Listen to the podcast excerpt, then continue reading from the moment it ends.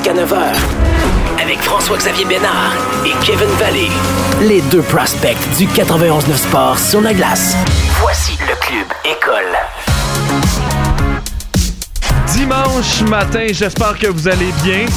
Super content d'être avec vous ce matin avec Kevin Vallée, c'est FX Bénard au micro du club, euh, du club école ce matin. Kevin, comment vas-tu? Il manque quelques heures de sommeil. Quelques heures de sommeil? Oui, quelques heures. Mais- Mais... pourtant, je suis tout de même sur un nuage. Très belle journée. Mais je sais pas toi, moi ce matin, mais en fait, il y a des matins où tu te réveilles, puis euh, même si t'as pas dormi beaucoup ou quoi que ce soit, je sais pas, t'as as comme une dose d'adrénaline. là. T'es content, tu te lèves, t'es de bonne humeur, euh, puis il y a des matins qui sont plus faciles que d'autres. Et moi ce matin, c'est un bon matin. Ouais, ben écoute, euh, oui, je- je vais t'avouer que j'ai. J'ai même. mes, heures même de la mes, mes heures de sommeil, entre guillemets, ne se comptent pas en heures, malheureusement. Mais euh, non, t'as raison, je veux dire. Je suis en pleine forme. J'ai j'ai une gourou. euh, on est à la radio. On parle de, on parle de baseball, mon Dieu. Euh, je suis excité de parler de baseball, puis on dirait que je m'attendais pas nécessairement à ça. Je suis pas le plus grand fan de baseball, mais hier soir, les Rays de Tampa Bay, quel match! Puis vraiment, je, je me surprends à aimer ça. Quel match! Et euh, on va en parler dans quelques instants avec Charles-Alexis Brisebois, entre autres l'animateur de Passion MLB sur nos ondes. Euh, juste avant, vous mentionner que durant le, deuxième bloc de l'émission, nous allons refaire un repêchage de l'année 2017. Kevin et moi, on avait fait l'exercice il y a euh, 3-4 semaines environ avec le repêchage de 2018. On avait eu d'excellents commentaires. Les gens aiment ça lorsqu'on fait des, des redrafts comme ça. Et nous, on adore ça également. Alors, euh, ce sera euh, le cas de- du repêchage de 2017. On a du fun à faire ça. Ouais. Je pense que on- tout au long de l'année, vous allez voir, on va faire, euh, on va faire le redraft. Tu sais, là, on est rendu à 2017, puis on va continuer à 2016, puis on va, on va vraiment continuer jusqu'à l'année 2000. Euh, on verra évidemment où on se rend, mais c'est un exercice qui est tellement cool à faire. Puis là, on est encore assez proche, euh, ben, en fait, de la réalité. Donc, disons 2017, les joueurs, ça fait trois ans qu'ils sont en ligue, mais quand on va être rendu un peu plus loin, ça va être encore plus intéressant. Ouais, ce sont pas des, des, des drafts qui sont difficiles pour l'instant à évaluer parce que Ouais. c'est c'est récent quand même. Ben, Mais moi, trois ans, plus ben, difficile. Parce ouais, c'est un- plus difficile. En fait, ça, c'est pas facile. Disons, disons on, Ouais. on peut comparer, mettons, à Nolan Patrick, qui a disputé euh, plus de 140 matchs dans la Ligue nationale, C'est pour ça que je dis que à c'est Gabriel. Velarde, qui en a joué Ouais. 10. C'est pour ça que je dis que C'est vraiment, c'est une question de courbe de progression dans ce cas-là. Ouais, exact. Mais c'est pas toujours facile à évaluer parce que là, le repêchage de 2017, ça fait juste trois ans. Il y a des joueurs que ça leur prend du temps avant de s'établir dans la Ligue nationale, mais une fois Ouais. qu'ils ont pris ce temps-là, ils sont capables de s'établir. Et euh, dans le cas de Nolan Patrick, qui est arrivé dans la Ligue, il était déjà prêt, lui, en partant. Mhm. Euh, mais par contre a été décimé par les blessures. Bref, on y reviendra tout à l'heure. Et dans le dernier bloc de l'émission, on va recevoir le défenseur des Sea Dogs également, William Villeneuve, choix de quatrième ronde des Leafs Mhm. lors du dernier repêchage. J'ai hâte de revenir avec lui sur euh, sa journée de repêchage, comment il a trouvé sa sélection avec les Maple Leafs. Est-ce qu'il était un fan du Canadien depuis sa jeune enfance et d'être repêché par les Leafs? Quel sentiment ça lui a procuré? Euh, bref, ça sera super intéressant de pouvoir parler avec William Villeneuve tout à l'heure. Pour l'instant, je suis super content de l'accueillir en studio ce matin. C'est Charles-Alexis Brisebois de Passion MLB. Charles, comment vas-tu? Ça va très bien, toi? Oui, ça va super bien. Moi et aussi, avant même, merci. oui, excuse-moi, Kevin. et avant même de te parler, je vais faire entendre une clip. La voici. Pitch in the air, right field. That is playable. Coming in, Margot, and that's it. The Tampa Bay Rays have won the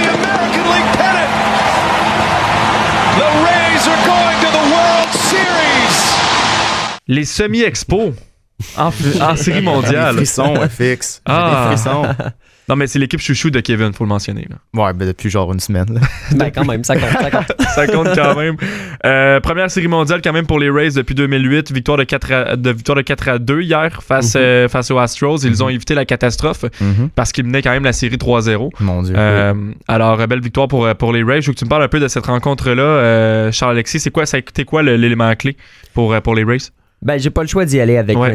Et voilà. C'est un classique, mais il, il est excellent depuis le début des séries. Puis on, on dirait qu'on a tellement construit le hype. Puis hier, on en a parlé. Tu sais, J'ai fait un petit bloc avec euh, Kevin Renault. On en a parlé. On, on- on s'est vraiment alimenté là-dessus. Puis là, tout d'un coup, première présence au bâton pour Arros Arena. On est dans le salon, on regarde ça et il frappe la longue balle. Donc c'est vraiment Ouais, un scénario qui devient de ouais. plus en plus hollywoodien de son côté. Euh, je me dois aussi, évidemment, de, de mentionner le travail de, de Charlie Morton qui Ouais. très, très, très bon. Euh, devient de plus en plus excellent. Ça fait quatre fois qu'il lance dans un match numéro 7, notamment le, le match numéro 7 de la Série mondiale en 2017 sous les couleurs des Astros de Houston. Il avait lancé là, euh, avait effectué le, dernier lancé là, pour euh, gagner cette Série mondiale-là si controversée de 2017. C'est un gars qui a beaucoup d'expérience, qui aide vraiment les jeunes lanceurs à se développer. Moi, je trouve qu'on n'en parle pas assez de Charlie Martin parce que Mhm. oui, il y a Tyler Glasnow, oui, il y a Blake Snell, il y a des bons jeunes, mais sans lui, on dirait que la colle serait peut-être pas, ça, ça collerait pas autant, Mhm. je crois. Donc, il y a plusieurs éléments comme ça à surveiller. On peut parler de- du receveur Zunino aussi qui a deux points produits. Donc, un, un travail d'équipe, encore une fois, et c'est ce qui a fait la recette des Astros, de- euh, des, des Astros, des Rays de Tampa Bay depuis euh, le début des séries. Mais Charles, Randy à Rosarena, Oui. silence dans la pièce quand il se présente au bâton. On, on sait qu'il va se passer quelque chose. Et ce qui est fascinant avec ce joueur-là en ce moment, c'est que c'est une recrue. Euh, il a Mhm. 25 ans. Euh, il arrive dans la, dans la MLB. On, on en parlait hier. Il, sort pas, il sort pas de nulle part, mais on s'attendait pas à ce que ce soit un joueur aussi, aussi performant. Non. Et là, il se retrouve à un coup sûr de Derek Jeter dans l'histoire de la MLB pour le plus de coups sûrs pour une Mhm. recrue en série. C'est incroyable ce qui se passe. Puis ce qui est impressionnant, c'est que euh, il lui reste encore toute la série mondiale. Il lui reste de 4 à 7 Ben parties. oui, ben oui. Puis il est rendu à 7 coups de circuit aussi Mhm. en série. Puis ça, c'est ça, ça, c'est non seulement une marque impressionnante pour une recrue, mais tout simplement pour un joueur. Ouais, ouais, ben 7 coups de circuit, je veux dire, les chances qu'il en frappe un huitième et qu'il égale le, le record qui a été fait, effectué quelques fois en séries éliminatoires, Mhm. les chances sont grandes parce que justement, avec le momentum qui est grandissant présentement de son côté, euh, ce serait illogique de croire qu'il en frappera pas un Exact, autre. exact. Barry Bonds, Carlos Beltran et Nelson Cruz, les seuls de l'histoire à en avoir marqué Exact. Plus. c'est des gros noms, là. C'est Ben oui. c'est des gars qui ont Tous eu des belles carrières, Ben oui, des gars ben qui oui. sont réputés pour frapper la longue balle. Mhm. Moi, je suis vraiment impressionné par, par l'aplomb de ce gars-là, justement, surtout considérant le fait qu'il n'y a pas eu de saison des mineurs, les gars. Donc, on l'a rappelé directement à froid, a joué une vingtaine de parties durant la saison, avait très bien fait, mais à ce moment-là, justement, avait été rappelé sans avoir joué depuis le début de la saison. Donc, s'entraînait au site alternatif, là, comme les autres espoirs des, des Rays de Tampa Bay. Arrive, on le propulse dans le show et du jour au lendemain, il devient la vedette du baseball majeur. Donc, c'est vraiment impressionnant ce qui se passe là. C'est certain que ça va être un élément clé lors de la série mondiale, ses performances. Il devrait être aussi efficace. C'est quand même quatre circuits lors de cette, euh, de cette série-là. Joueur le plus utile de la série de Ouais. championnat également. Ouais. Euh, c'est drôlement impressionnant pour une recrue de 25 ans. Et euh, dans l'autre match, victoire de 3-1 des Dodgers qui ont marqué tous leurs points en première manche et qui forcent la tenue d'un match numéro 7 contre les Braves.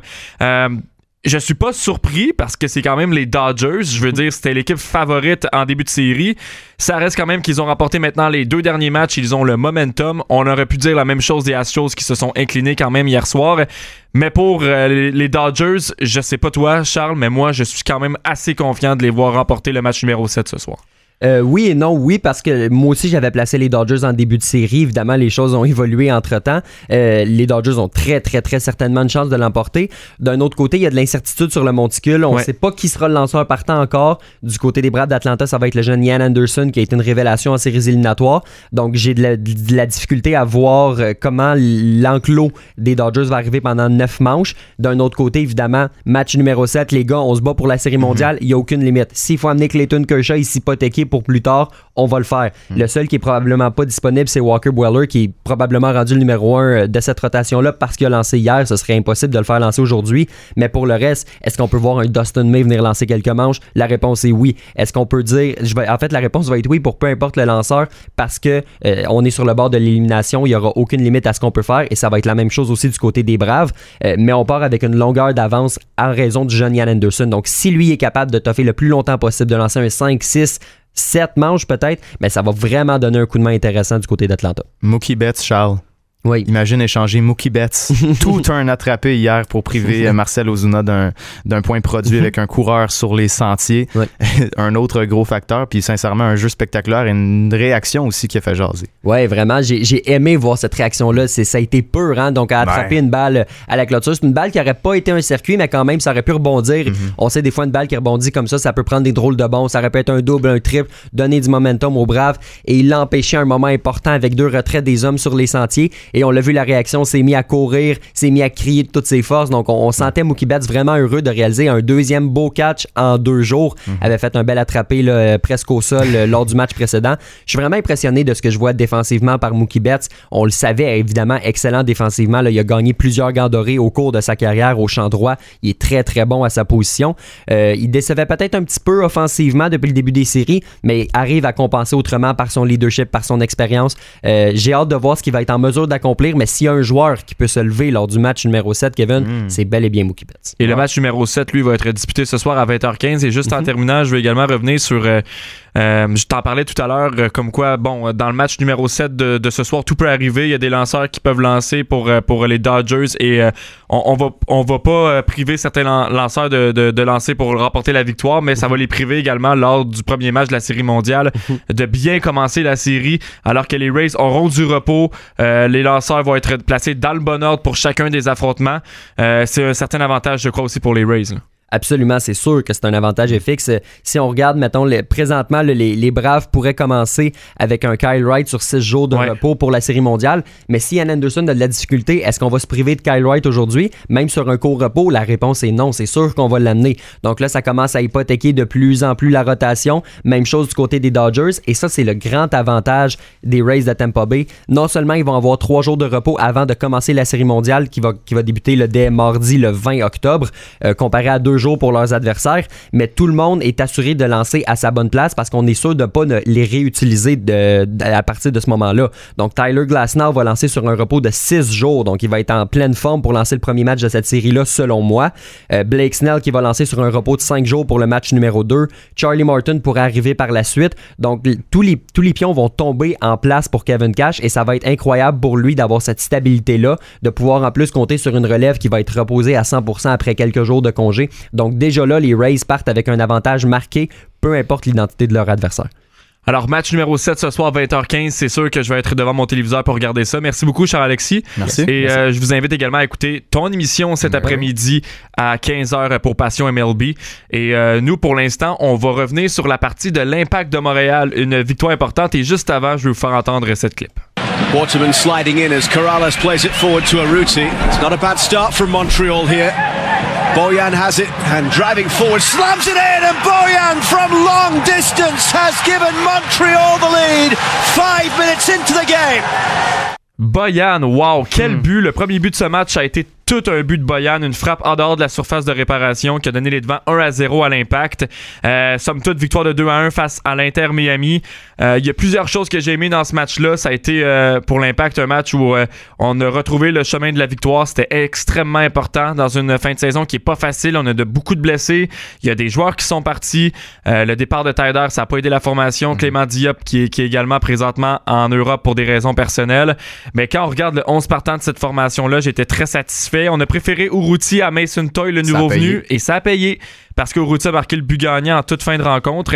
Et euh, sincèrement, je ne veux pas en parler trop trop longtemps, là, mais euh, Boyan Kirkic, on l'a critiqué dès qu'il est arrivé à Montréal parce qu'il ne livrait pas de la performance sur le terrain. Et Mhm.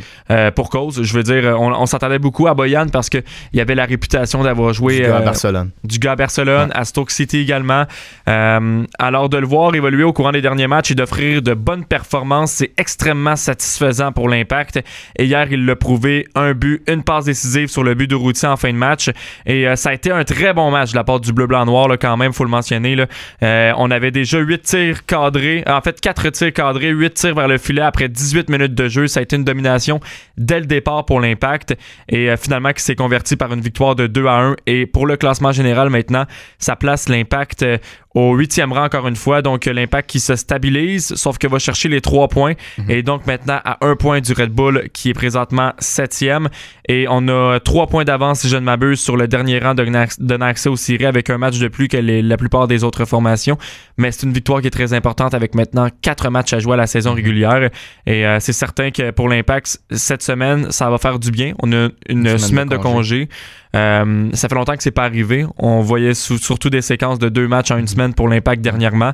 Mais le prochain match n'est pas avant samedi prochain face à New York City FC. Faut dire aussi que c'était la première victoire euh, de l'Impact à domicile cette année. Aussi, ouais. Donc euh, évidemment, on joue pas à Montréal, mais on a un nouveau domicile qui n'est pas euh, qui n'est pas le stade Saputo et c'était la première fois qu'on gagnait sur ce terrain-là. Ah, c'est une situation qui est extrêmement particulière cette Mais année. euh, de, de jouer comme ça dans, dans- dans des, dans des villes bulles et euh, de jouer dans un domicile qui est pas le tien, Mhm. alors qu'habituellement, tu as les partisans également qui est derrière toi. Et dans en MLS, là, au courant des dernières années, euh, à domicile, habituellement, les équipes ne perdent pas. C'est Ouais. très extrêmement difficile de gagner à l'extérieur, surtout en MLS, plus que dans les, certaines villes en Europe ou dans certains championnats comme euh, la Première Ligue anglaise, par exemple. Mais pour la MLS, c'est extrêmement difficile de gagner à l'extérieur et ça fait mal de, de pas. En même temps, tu te dis, bon, toutes les équipes on, partent sur le même pied d'égalité en tant que telle, mais une équipe quand même comme le Red Bull, qui ont peut-être la chance de jouer un petit peu plus à leur domicile, ça fait quand même une différence euh, au, final pour, pour ces équipes-là. Mais bref, victoire de 2 à 1 de, de l'Impact, extrêmement heureux de, de cette performance-là. Dans la boxe maintenant, euh, bon, déjà champion IBF, Lopez qui l'a emporté et qui a mis la main sur les ceintures WBO et WBA. Ça, c'était une surprise hier soir Ouais. en direct de Las Vegas. Décision unanime, ça n'a pas du tout été serré. Tu regardes le- les cartes euh, des juges et puis euh, il n'y avait aucun débat. C'était un combat qui a été dominé par Lopez. Et victoire euh, contre Vassili Lomachenko. On s'entendait pas à ça du tout. Et tu regardes les cartes, justement, t'en parlais, là, 119, 109, 117, 111 et 116, 112. Mais aucun, euh, aucune compétition. Il n'y a aucun débat. Là. Ça Non, a non, vraiment non. été une dégelée de la part de Lopez face à. Lomachenko. Lopez qui a seulement 23 ans, alors que Lomachenko, qui était le vétéran, euh, subit une deuxième défaite. Lopez qui est toujours invaincu. Alors euh, voilà, victoire euh, pour Lopez, quand même euh, surprenante face à Lomachenko. Au tennis maintenant. Félix Auger-Aliassime en finale à Cologne, à Cologne pardon, ce matin. Euh, Présentement, c'est ça? Ouais, présentement, le match est présentement en cours et euh, Zverev a le bris en début de première manche. C'est 2 à 0 présentement. Euh, c'est une rencontre assez intéressante. En fait, pour ce tournoi-là, Félix Auger-Aliassime qui partait comme troisième tête de série, Zverev premier. Sept. Ouais, c'est ça. Ouais, exactement. Ouais, pour le tournoi et tout Ouais, ça. ouais. Et euh, présentement, euh, bon, c'est 2-0 pour, pour Zverev, mais quand tu regardes euh, un, un autre tournoi hier, Shapovalov et Raonic, qui sont inclinés en demi-finale à Saint-Pétersbourg, on aurait aimé ça. tout, euh, ouais. malgré tout, ça va bien pour le tennis canadien. Ouais, vraiment, écoute, euh, on peut pas se plaindre. Ça a été trois demi-finales hier euh, Mhm. euh, dans le tennis canadien dans deux tournois différents. Donc, très bonne nouvelle quand même pour le tennis canadien. Au hockey, FX. Euh, Gordon, l'espoir du Canadien repêché en sixième ronde. Exact. Trois buts hier dans son euh, quatrième match dans la MHL, qui est le, le club école du club école du SKA Saint-Pétersbourg.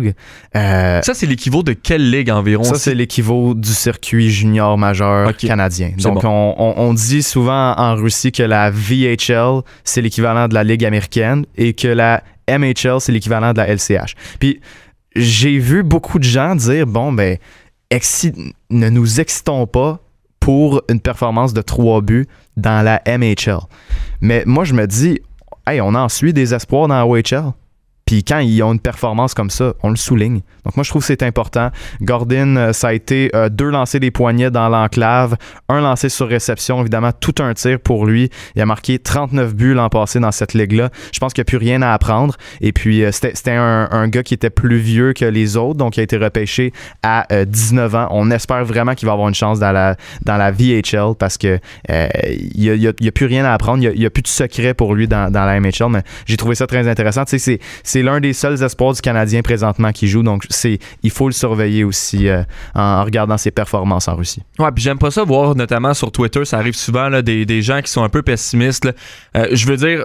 On a le droit de, de se réjouir d'un joueur qui a marqué trois buts, un Ah, choix puis- du Canadien. Puis ouais. je veux dire, euh, ça On sera pas, le nécessairement- prochain Ben Wayne non, pas du Non, tout. non. Puis là, de, de- de là à critiquer euh, les réjouissances ou de se dire, bon, euh, le, le joueur a marqué trois buts, mais il évolue Mhm. pour une ligue qui est selon moi ça. inférieure ou quoi que ce soit. C'est ça. Euh, bon, écoute, T'sais- je veux dire, c'est le même calibre que le junior. Tu sais, on, on a repêché Arsène Kisamoudinov aussi euh, l'an passé. Et puis, c'est un gars lui aussi qui évoluait dans, qui évoluait dans la MHL. Et il a déjà signé un contrat d'entrée avec le Canadien. Donc, je pense que ça te montre qu'il y a quand même du potentiel de ce côté-là avec ces joueurs-là, ce type de joueurs-là. Il y a plusieurs euh, analystes qui, qui je considère qu'il pourrait devenir le prochain Kisamoudinov. Comme on l'a dit, c'est pas le prochain Wayne Gretzky, c'est peut-être même pas un futur joueur de la Ligue nationale mais c'est des petites cartes cachées qui sont intéressantes à, à regarder. Puis euh, quand tu as aussi peu d'action à te mettre sous la dent, quand tu as aussi peu d'espoir du Canadien qui joue, euh, Alexander Gordon, il faut le surveiller. Il faut surveiller ces joueurs-là parce que euh, c'est important pour cette franchise-là. Et on sait jamais, là. On ne se met pas des grosses attentes, mais on sait jamais ce que ces joueurs-là peuvent faire dans, dans, la Ligue nationale. Oui, tout à fait. Extrêmement d'accord avec toi sur ce point-là. Euh, dans la NFL, maintenant, juste avant d'aller dans pause, vous mentionnez quelques affrontements. Aujourd'hui, c'est une grosse journée pour la NFL. Mm-hmm. il y a quelques matchs qui attirent mon attention, notamment celui entre les Browns et les Steelers. Les Browns fichent de 4 et 1 depuis le début de la saison. extrêmement c'est drôle parce que l'an passé, il y avait vraiment le Ben Wagon, si tu veux, mhm. euh, des, des, Browns. Donc, euh, les, les, les, les, personnes qui se trouvaient une nouvelle équipe en les Browns, qui était, qui était une équipe qui avait de la difficulté au cours des dernières années. Et l'an dernier, ça avait été extrêmement difficile pour, euh, pour les Browns, alors que cette année, ça se passe super bien jusqu'ici. Moi, j'ai failli devenir un fan des Browns il y a deux ans, quand je me suis pas mal mis à, plus écouter le, football et j'ai eu le malheur de m'attarder aux Jets de New York. Oh là là là là, ça, ça a été un mauvais choix. Ouais, mais tu sais, c'est parce que dans le temps, Darnold, il Darnold, c'est un très, très, très bon carrière, puis il est sous-estimé parce qu'il est pas entouré. sais, on a perdu Jamal Adams euh, cette année, ça a fait tellement mal côté défensif. L'année ouais. je dois le mentionner, L'année passée, les Jets ont fini euh, dans le top 5 de la ligue si tu regardes les, derniers matchs de la saison. Je me souviens plus de la stat exacte, donc je veux pas dire, je veux pas dire n'importe quoi, mais en fin de saison, on était bon. On a vu de la difficulté à cause de, CJ Mosley qui, qui a été blessé. Même chose avec des, des gars comme Le'Veon Bell. Darnold aussi s'était fait, euh, s'était fait avoir, mais cette année, écoute, euh, c'est un club qui va peut-être terminer avec une fiche de 0-16. Ouais, c'est extrêmement difficile. C'est absolument horrible. Et comme autre affrontement également, tu vois les Packers contre les Buccaneers. Ça, ça va être une rencontre à surveiller entre Aaron Rodgers et Tom Brady, les deux vétérans carrière en poste présentement. Euh, sinon, je regarde les autres, euh, les autres affrontements avec vous. Ouais, Ben, en fait, ouais, c'est ça, Packers, on l'a mentionné. Euh, Texans, Titans, moi, c'est un, une rencontre que je vais quand même surveiller. Les, Titans sont vraiment surprenants, sérieux. Ouais, et les Texans qui, qui, qui ont eu de la difficulté en début de saison ont remporté mhm. leurs deux derniers, leur, leur dernier match, je veux dire, mais doivent continuer à enchaîner les victoires affronte une bonne équipe en les Titans, ça va être difficile. Et euh, finalement, euh, rencontre du, euh, du lundi soir entre les Chiefs et les Bills, ça, ça va être un bon spectacle. Une bonne rencontre, ouais entre deux équipes qui ont, qui ont subi leur première défaite la, semaine dernière, en les mhm. Bills et les Chiefs. Mhm. Euh, mais Josh Allen et Pat Mahomes à titre de carrière, euh, c'est un affrontement qui va être à surveiller, c'est sûr et certain. Je pense que c'est le meilleur affrontement selon moi de, la semaine avec euh, les Steelers et, et les Browns. Mhm. Oui, gros dimanche sérieux de, de football. La semaine passée, c'était pas la, la, meilleure, le meilleur dimanche, mais cette semaine, c'est pas mal mieux. Sunday Funday, ça s'annonce très cool. Ok, oui. Donc ici, nous, on s'arrête le temps d'une courte pause. Au retour, on refait le repêchage de 2017.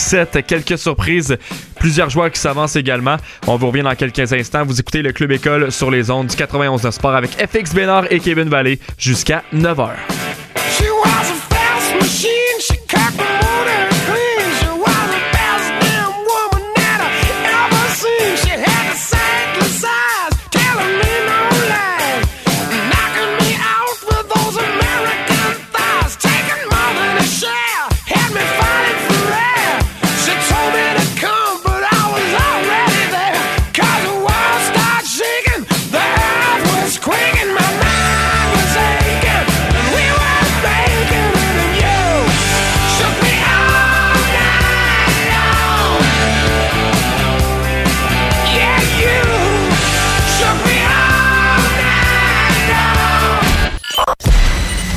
François-Xavier Bénard et Kevin Valley. Deux redoutables passeurs avec le look et la pilosité de Kotkaniemi et Suzuki. Jusqu'à 9h, écoutez la relève du 91-9 Sport. Le Club École. 8h27, FX Bénard et Kevin Vallée dans le club école au 91 Sport. Je vous mentionne que Félix Auger-Aliassime est en finale ce matin à Cologne contre Alexander Zverev. Et Zverev qui mène présentement la première manche 3 à 2 et qui a le bris de différence également dans cette finale. Pour le deuxième bloc de l'émission, nous allons faire un, nous allons refaire le repêchage de 2017. Euh, on aime bien cette formule-là. On a également beaucoup de plaisir à, la faire. Et le repêchage de 2007, c'est le repêchage, entre autres, d'Elias Peterson, mm-hmm. le repêchage de Carl McCarr, le repêchage de Nico Ischier, de Nolan, de Nolan Patrick. Alors, euh, on peut commencer avec le rang numéro 1. Initialement, les Devils du New Jersey qui avaient repêché Nico Ischier. Pour Mhm. chaque round, nous allons mentionner l'équipe également et le Ouais. joueur initialement repêché. Alors, euh, pour le premier choix total, euh, je sais que c'est tôt, 2017. euh, Ça laisse pas beaucoup de temps, encore tant que ça, pour, pour pour l'instant, analyser. c'est, je pense que c'est unanime. Ouais, c'est unanime pour moi, c'est Elias Peterson. Pareillement. euh, J'avoue que j'ai considéré McCarr parce que sa première saison dans la Ligue nationale a été tellement fantastique. Puis surtout pour un défenseur, son rythme de production, ça, ça montre de très belles choses qui pourraient arriver dans les prochaines années. Mais Elias Peterson, 132 points en 139 matchs depuis son arrivée dans la Ligue nationale. Puis c'est un gars qui a vraiment un gros impact. C'est un, un centre, puis il distribue bien la rondelle. Euh, on l'a vu juste l'année passée, il a 39 passes, 38 passes à sa première saison. Ça va continuer à aller en s'améliorant. C'est un, un joueur tellement talentueux, puis c'est fou, tu sais, il, il est presque rendu à point per game. Puis j'ai quand même l'impression qu'il va continuer à monter puis à devenir encore meilleur. Le gars a 21 ans. Ah, ça n'a pas de sens. Et ça, ça va continuer pour moi, le Elias Peterson. Et lors des deux saisons, ça a été 71 matchs et 66 matchs. Et ça. euh, ça a été 66 points lors des deux, euh, des deux campagnes. Mhm. Et en série aussi, sa production n'a pas baissé l'an non, dernier. Ben, en fait, 18 cette en année. 17. 18 en 17, dont Ouais. 7 buts quand même euh, pour, pour Elias Peterson, alors que les Canucks avaient quand même connu un bon, euh, euh, de bonnes séries éliminatoires. Calder également en 2018. Il y a tout un lancé, Elias Peterson Ah, également. oui. Lorsqu'il décoche, c'est Ouais. impressionnant, en avantage numérique surtout. Là. Euh, donc voilà, c'est sûr que euh, défensivement, j'ai trouvé que cette saison également, ça s'est replacé. Il a corrigé certaines, certains aspects de son jeu euh, que, que j'ai bien aimé, surtout au cercle des mises en jeu. Donc Elias Peterson, pour moi, est mon choix numéro un pour le redraft de 2017. Choix numéro 2. Flyers de Philadelphie et je dois dire qu'Elias Peterson avait été, mention- avait été sélectionné cinquième Mhm. Ouais. lors du repêchage de 2017 par les Canucks. Euh, choix numéro 2 par les Flyers de Philadelphie. Initialement, Nolan Patrick. Euh, je peux vous garantir que Nolan Patrick n'est pas mon choix numéro 2. Non. je vais te laisser euh, le, le dire, Kevin. Je pense pense qu'on a le même par contre. Ouais, je pense qu'on a le même. Cal McCarr. Exactement. Euh, moi, je trouve ça intéressant, ce, ce rang-là en particulier, parce que moi, en 2017, je regardais ça, je regardais le, top du repêchage. On, voyait Nolan Patrick qui avait un peu des, problèmes de, santé, et puis on, voyait déjà qu'il avait certains doutes concer- concernant son futur dans la Ligue nationale. Puis à ce moment-là, je me suis dit, OK, mais pourquoi on repêcherait pas Iskanen ou Makar au deuxième rang? Parce que les deux étaient sensationnels. Puis je me disais, c'est, c'est des défenseurs qui vont être dans, dans l'élite de la Ligue nationale. C'est ce qui arrive présentement. Et Kel McCarr, qui a été repêché initialement quatrième par euh, l'Avalanche du Colorado, euh, pour moi, il monte au, euh, au deuxième rang. Puis je l'ai dit, la production pour un défenseur à son âge, Kel McCarr, première saison dans la Ligue nationale, 50 points en 57 matchs le gars est tellement jeune, mais tellement fort offensivement. C'est sûr qu'il n'y a pas le même impact que Heiskanen de, de l'autre côté de la patinoire, mais il reste que c'est un gars qui va s'approcher du point par match en tant que défenseur. Puis, je veux dire, je peux pas croire qu'il gagnera pas un trophée Norris dans sa carrière. Et rappelle-toi quand même, cette année-là, les Flyers avaient été extrêmement chanceux durant la loterie. Mhm. Avaient eu la main heureuse pour finalement s'avancer deuxième et repêcher Nolan Patrick. Mhm. Et finalement, tu vois, les choix numéro 2 et 3 auraient été euh, des, Ouais. de meilleurs choix présentement pour les Flyers. Nolan Patrick, c'est pas un mauvais joueur, puis on va, on va y revenir tantôt quand on va le nommer. C'est juste que euh, il y avait un, il y avait un potentiel assez intéressant que tu pouvais aller chercher avec euh, Miro Iskanen et Kel McCart. D'ailleurs, je pense qu'on peut passer au troisième rang. Les Stars de Dallas, initialement, repêchent Miro Iskanen et ça reste la même chose. Ouais, même chose. Miro Escanen, pour moi, c'est le choix évident pour les Stars de Dallas. Euh, quelle saison il a connu euh, cette année Quelle- également? quelle des séries série, quelle éliminatoires. Wow. 26 points en Il a explosé. 27 matchs. Il faisait partie des candidats potentiels pour les Stars dans l'éventualité où les Stars allaient remporter Ouais. la Coupe Stanley pour le Conn Smythe. Udobin, Heiskanen et Jamie Benn étaient probablement les trois, euh, les trois joueurs qui avaient le plus de chances de gagner le trophée Conn. Puis, tu sais, moi, Miro Heiskanen, c'est exactement le genre de défenseur que j'adore voir jouer. Sais, moi, c'est- c'est c'est con, mais un, gars comme Jacob Slavin dans la Ligue nationale, c'est l'un de mes défenseurs préférés. Puis Miro Heiskanen, c'est un gars qui est bon des deux côtés de la patinoire, qui est excellent offensivement, mais qui est aussi capable de bien défendre. Puis c'est- c'était ça le débat au repêchage entre Heiskanen et McCarr. Tu savais que Heiskanen allait être plus complet, mais tu savais que McCarr allait être l'un des meilleurs défenseurs offensifs de la Ligue. Exactement, et c'est surtout ça. Tu sais, également, Escanen, dans son style de jeu, c'est un défenseur qui est plus grand que McCarr, c'est un défenseur qui est moins offensif, euh, mais qui est meilleur défensivement. Et même s'il est meilleur défensivement, il a connu des séries incroyables. Alors Mhm. pour moi, euh, c'est de bon augure pour, pour la prochaine année, pour les Stars de Dallas. Et les Stars, avec Eskanen et Klingberg à la ligne bleue, c'est extrêmement solide. Ben oui. J'aime beaucoup cette défensive-là. Euh, sincèrement, c'est c'est très fort. Pour le quatrième choix maintenant, je sais qu'on n'aura pas le même à l'Avalanche du Colorado qui avait initialement repêché justement McCarr, qu'on qu'on a mis deuxième dans notre, dans notre repêchage, nous. Euh, bon, au quatrième rang, je prends Nico Echier, repêché premier de base. Euh, ça a été extrêmement difficile de, de- de placer 4 et 5. J'ai hésité longtemps. Mais pourquoi Nico Echier pour moi? C'est parce que euh, je me dis, après trois ans dans la ligue, il a maintenant eu son expérience et tout ça. Euh, je me dis que c'est un joueur qui peut peut-être exploser au courant des prochaines années. Il y, a, il y a eu des bons joueurs à ses côtés, mais pas tant non plus. Alors que, ben. En fait, j'ai de la misère à justifier mon choix tout à fait entre Nico et Cher. On dirait que j'ai- j'ai- j'aime tellement ce joueur-là, mais je comprends pas pourquoi ce joueur-là ne produit pas assez dans la Ligue nationale. C'est un joueur que lorsque je le regarde patiner, euh, j'aime sa façon de bouger sur la patinoire. Euh, j'aime euh, j'aime également offensivement ce qu'il peut faire, mais c'est sur, le, le tableau que les points ne sont pas là en Nico Hischier. Mais quand même, au cours des prochaines années, je pense qu'il va prendre euh, de la maturité, puis je pense que ça peut devenir un joueur euh, extrêmement important pour les Devils. Initialement repêché au 13e rang, Nick Suzuki. Ouais. Au quatrième pour moi. Euh, offensivement, n'a pas eu évidemment le même impact que Ishier, qui, euh, qui est dans la Ligue nationale depuis trois saisons. Euh, Suzuki vient tout juste de compléter sa première.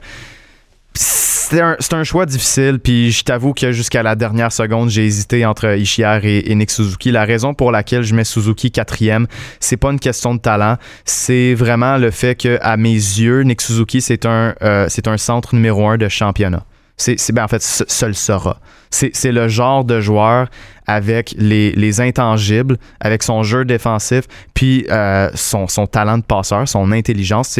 Je, l'ai vu de mes propres yeux en finale de la OHL, puis ça montre que ce gars-là, c'est pas juste un gars de, de saison, de saison régulière, c'est un gars de séries éliminatoires. Puis jusqu'à temps que je puisse voir ça de Nico Ishier en, série, à, ce niveau-là, dans, en fait, dans, dans la Ligue nationale, parce que Suzuki l'a fait aussi euh, en, série avec le Canadien la- l'année passée, mais en fait l'année passée, cet été. mais euh, Ishier a certainement énormément de talent, mais niveau complet, je pense que je mets euh, Nick Suzuki au quatrième rang. Et tu vois, cinquième par les Canucks de Vancouver, initialement Peterson. Moi, je choisis Nick Suzuki. Et voilà. Et toi, tu choisis Nico Hischier. Ben voilà. Donc, pas de débat de ce côté-là. Pour le sixième rang, maintenant, les Golden Knights avaient sélectionné initialement Cody Glass. Euh, Cody Glass qu'on retrouve moi un peu plus loin dans mon, euh, dans mon repêchage et je choisis euh, l'attaquant des Hurricanes de la Caroline. Je sais pas si tu as le même choix que moi. Initialement choisi 12e euh, Martin Necas. Donc euh, pour, pour le choix numéro 6. Moi, je- ça a été difficile, mais j'ai pris Gabe Velarde. OK. Gabe bon. Velarde qui a été repêché au 11e rang par les, les Kings de Los Angeles. Un gros centre euh, qui, euh, qui a disputé seulement 10 matchs dans la Ligue nationale. Par contre, durant ces 10 matchs-là, il a été fantastique. Il a, il a quand même eu 7 points. Euh, et puis, je pense que de ce côté-là, je regarde la courbe de progression de Nakas, la courbe de progression de Velarde. Ouais. Puis j'ai l'impression que Velarde est beaucoup plus tôt en ce moment, puis que le, le potentiel est plus haut. C'est sûr que si tu me demandes en date d'aujourd'hui qui je prends dans mon club, Martin Nakas a prouvé plus de choses, mais c'est ce qui est, c'est ce qui est touché un peu avec le repêchage de 2007 quand on fait un redraft. C'est vraiment que euh, les joueurs sont différents, ils n'ont pas joué le même nombre de matchs, ils n'ont pas, le- ils ont pas la même expérience dans la Ligue nationale. Mais Velarde, j'ai vraiment confiance en ce gars-là. Ça va être, euh, à, à mes yeux, ça va être un, un gros centre qui va être capable de. Il patine bien quand même. Puis il- avec les Kings, j'ai l'impression que ça va être tout un joueur de hockey. Nekas a connu une bonne saison recrue. Là. On Mhm. parle ici quand même de 36 points en 64 matchs. Il y avait un excellent départ avant de se blesser en début de saison. Euh, également, c'est important à mentionner, là, la majorité de ses points sont obtenus à 5 contre 5. C'est pas des points obtenus en avantage numérique ou quoi que ce soit dans le cas de Nekas. Puis il a joué à l'aile également de Trocek et de Nedereter, ce qui n'était pas un trio in- Mhm. extrêmement offensif. Là, on s'entend. là. Trocek, oui, mais Nedereter, euh, euh, pas plus qu'il faut. Alors, euh, pour moi, c'est- c'est un- c'est un- c'était mon choix pour le sixième rang à Nekas. J'ai beaucoup aimé sa saison avec les Hurricanes de la Caroline. Euh, fini seulement 5 points euh, en dessous d'un certain Nick Suzuki. Euh, donc, pour moi, c'est mon choix pour, euh, pour le sixième rang avec des matchs en moins également sur Nick Suzuki.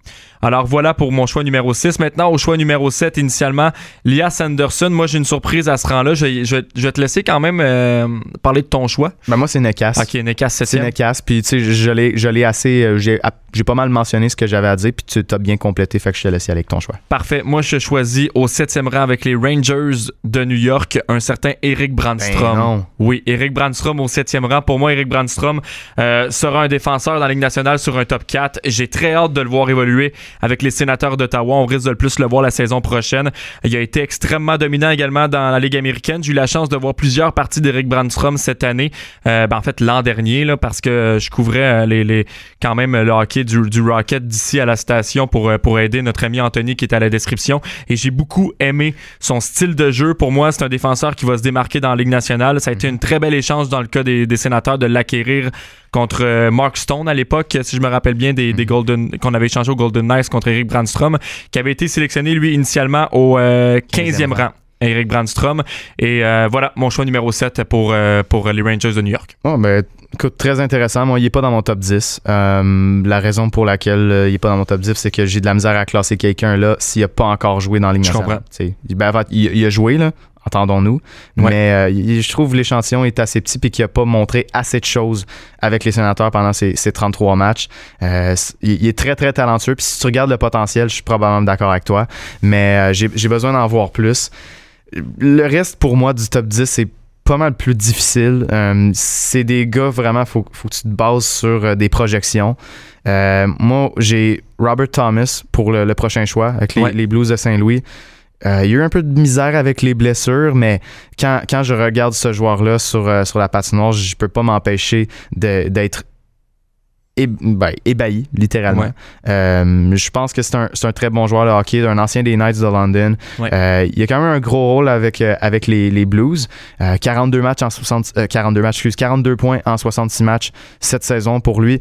Pas le plus gros marqueur de but. Ça, on doit, soit on, on doit le dire. Initialement repêché au 20e rang. Mais comme j'ai dit, à partir de ce rang-là, j'ai beaucoup de difficultés. Puis euh, avec Robert Thomas, je suis vraiment allé avec l'im- l'impact qu'il y a eu sur une équipe de championne. Donc, au huitième rang, tu repêches Robert Thomas avec les sabres de Buffalo. C'était initialement euh, Casey Middlestat. Moi, avec le huitième choix, je repêche Nolan Patrick. Choix numéro 2. Ça a été difficile pour Patrick euh, au courant de ses deux premières saisons, euh, surtout l'an dernier en fin de campagne, les blessures et tout ça. Dans le cas de Nolan Patrick, ça a toujours été ça. Tu l'as mentionné un peu plus tôt également, même avant le repêchage, c'était euh, ce qui faisait peur aux recruteurs, aux formations de la Ligue nationale, les blessures de Nolan Patrick. Euh, S'il réussit à éviter les blessures, on parle quand même d'un gros centre, gros gabarit. Euh, c'est euh, j'ai- J'aime beaucoup Nolan Patrick. Sincèrement, j'y souhaite le meilleur. Puis c'est un joueur que j'aime beaucoup regarder sur la patinoire. Euh, je le vois comme un, un futur centre allié de deuxième trio, si tu veux, là, avec une quelqu'un d'assez gros également sur la patinoire et tout ça. Euh, pour moi, Nolan Patrick, j'ai pas encore perdu espoir à 100% et je le mets huitième de mon euh, repêchage. Pour le neuvième rang maintenant, euh, tu le mentionnais un peu plus tôt maintenant, c'est que les Red Wings et les trois initialement, Michael Rasmussen. Moi, je mets Gab Billardi, justement, que tu as mentionné un peu plus tôt. Gab Billardi, que, que j'ai bien aimé, même si on a vu un, un court échantillon de Gab Billardi dans la Ligue nationale cette année. Ça a été 7 points en 10 matchs.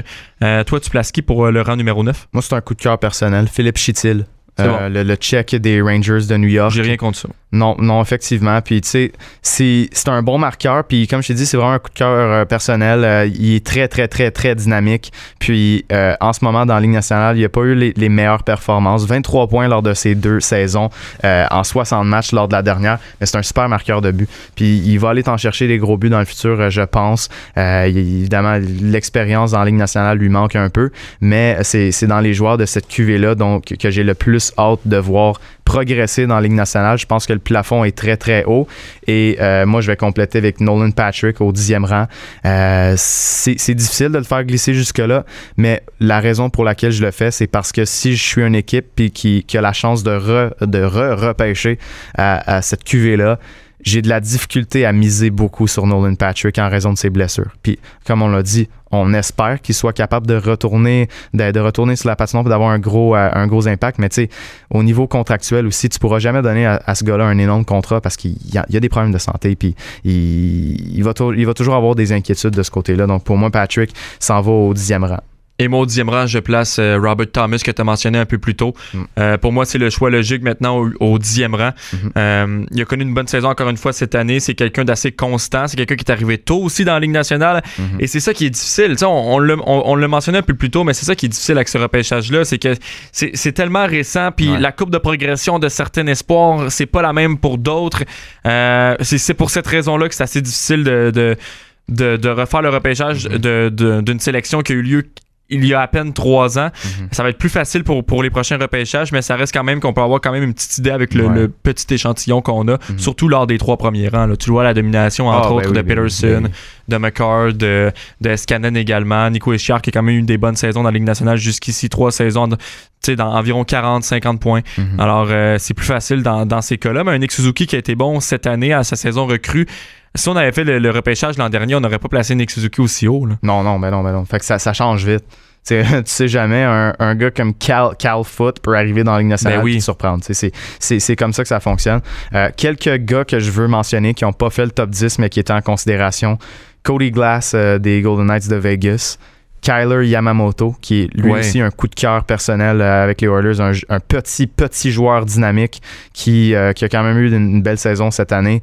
Euh, c'est un gars que je surveille. Henry Yoki Harju avec les, les Blackhawks de Chicago qui rapidement s'est approprié un, un poste assez important. Euh, Maxime Comtois avec les Ducks d'Anaheim. Un gars comme Emile Benstrom qui est pas nécessairement très connu, mais c'est un gars des, des Blue Jackets qui a eu lui aussi un, un- en fait un grand rôle avec cette formation-là. Drake Batterson avec les Sénateurs d'Ottawa. Il y en a plusieurs des gars comme ça qui euh, pourraient dans les prochaines années grimper au classement de, ce redraft-là. Pour l'instant, c'est ce qu'on sait, donc on, ne peut pas trop euh, spéculer sur des gars qui n'ont pas nécessairement joué beaucoup dans la Ligue nationale. Puis je veux juste me mentionner dernièrement Alexandre Texier aussi, le français Oui. avec les, les Blue Jackets de Columbus. Un coup de cœur pour moi. Ouais, ouais, c'est un, c'est un, un power forward. Il a pas peur de se salir le, de salir le nez. Puis, d'après moi, dans les prochaines années, ça va être un, ça va être un top 6, top 9 avec les Blue Jackets qui va vraiment tasser le monde puis offrir de l'espace à, à ses joueurs de centre. Puis c'est l'autre allié. Et tu parlais de Yamamoto, là, j'aime beaucoup euh, les chances qui, qui sont de son bord pour Yamamoto. Je veux dire,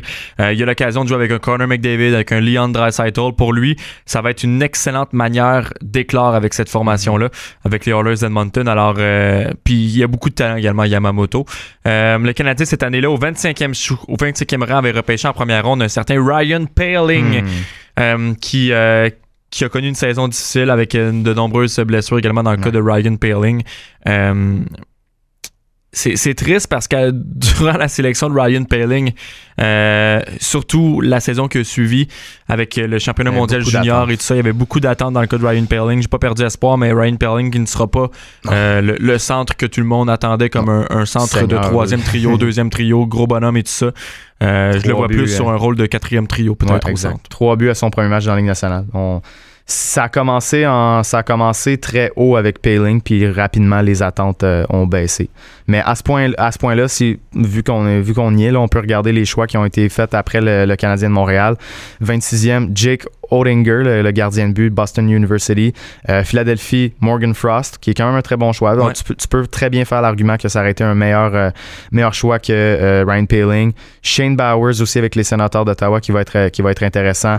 Yoki Harju que j'ai mentionné tantôt. Puis personnellement, un, un- un coup de cœur que j'avais à ce moment-là, c'est Eli Tolvanen, qui a été repêché par les, les Prédateurs de Nashville. Il avait été flamboyant dans la KHL.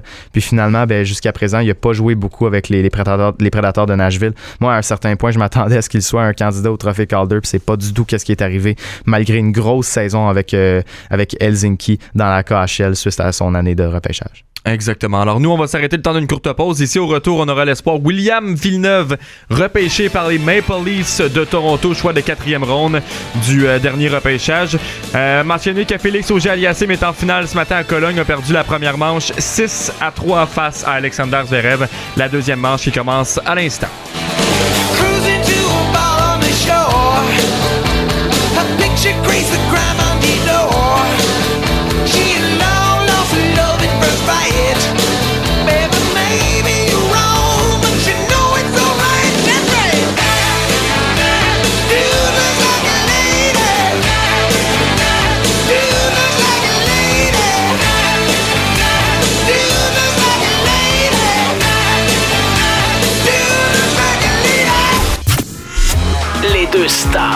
École du 91.9 Sport.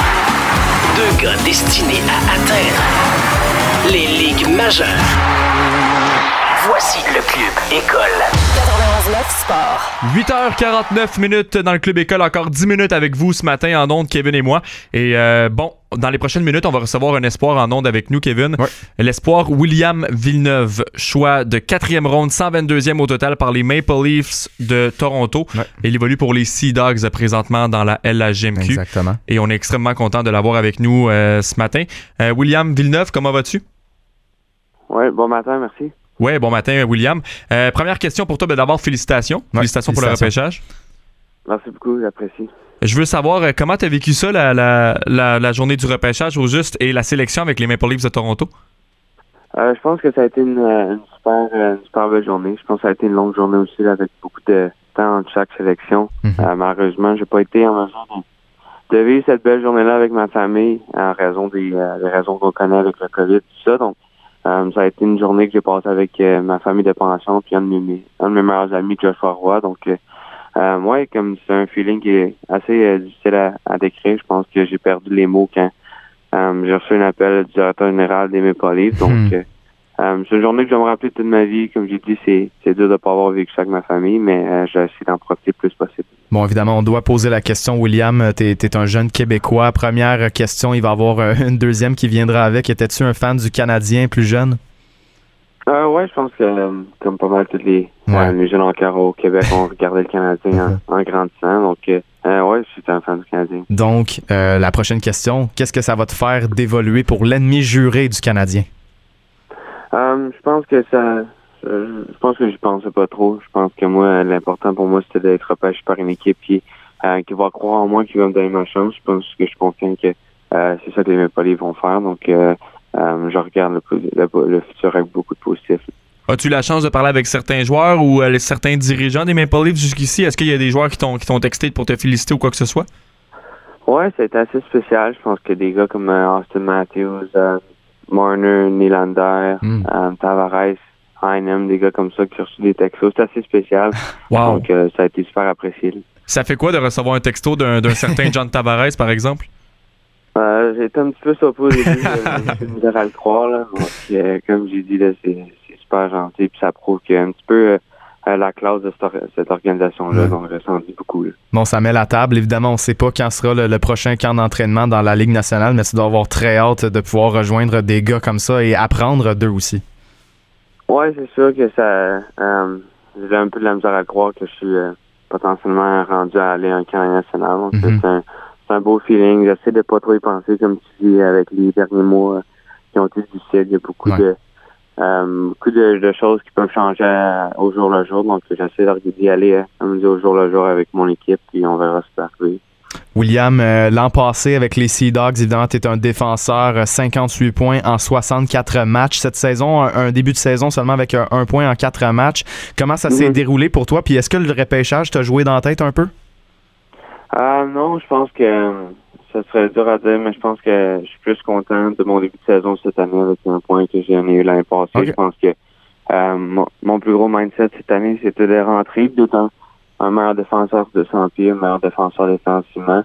Euh, je pense que pour moi, si je veux jouer au professionnel dans les prochaines années, il va, Mhm. il va falloir que je sois meilleur défensivement puis meilleur euh, dans les trois zones. Donc, comme je dis, je suis super content en début de saison.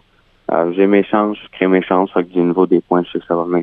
Tu dis que tu es content de ton début de saison. Qu'est-ce que ça te fait de savoir que là, présentement, euh, vous êtes en pause jusqu'au 28 octobre? Est-ce que tu trouves que ça brise le momentum un peu de ce début de saison? Euh, pour nous, dans les maritimes, on est, euh, on est chanceux, on est encore capable de jouer. Donc, on est seulement cinq équipes dans les maritimes ou pas mal au Canada. Peuvent spécial. jouer au hockey. Ouais. Fait que je suis super, euh, je me sens super chanceux de pouvoir faire ce que je fais à chaque jour. Comme, comme j'ai dit, il y a beaucoup de choses qui peuvent changer. Fait que j'essaie d'en profiter le plus possible. Est-ce que tu parles avec d'autres joueurs justement qui sont au Québec ici puis qui n'ont pas la chance de jouer pendant ce temps-là?